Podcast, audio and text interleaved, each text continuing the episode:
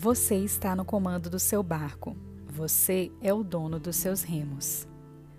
Olá, pessoal. Aqui quem fala é Thay Radish e hoje iniciaremos o nosso Minuto Gentil com um trecho do livro Você Mais Inteligente: Técnicas de Gestão da Emoção para Revolucionar a Sua Vida, de Augusto Cury. Remar contra a maré é preciso, Remar contra a maré para não reproduzir mecanicamente apenas o que os outros fazem, para não ser um repetidor ou repetidora de ideias e atitudes dos outros. Remar contra a maré para não adoecer emocionalmente. Quem rema contra a maré faz das decepções grandes aprendizados. Em vez de se deixar aprisionar por fracassos ou sofrimentos, segue em frente e se reinventa. Você consegue fazer isso? Se ainda não conseguiu, tente. Saiba que sempre é hora de mudar e escrever nossa história. De hoje em diante, que tal imaginar que você está num barco remando em direção àquilo que mais deseja, deixando para trás aqueles pensamentos e sentimentos que asfixiam seu bem-estar? Lembre-se, você está no comando do seu barco. Você é o dono dos seus remos. Bom, pessoal, hoje te convido a assumir os remos da sua vida e a remar contra a maré. Pare alguns minutos e reflita para onde você está se deixando levar pelo mar da vida.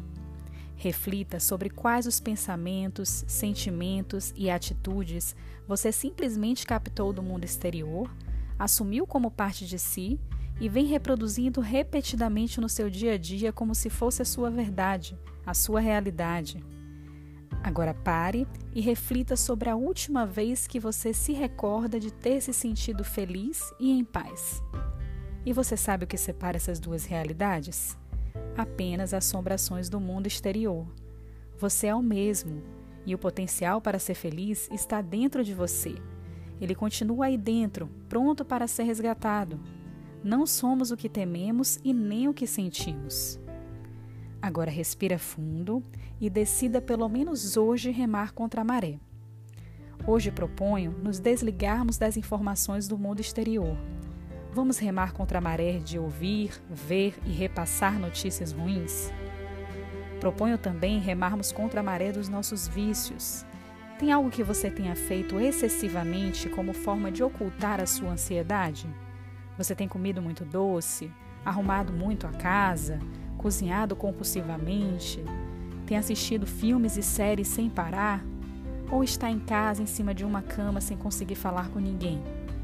Independente do que esteja fazendo para ocultar a ansiedade, hoje faça o contrário, hoje faça diferente.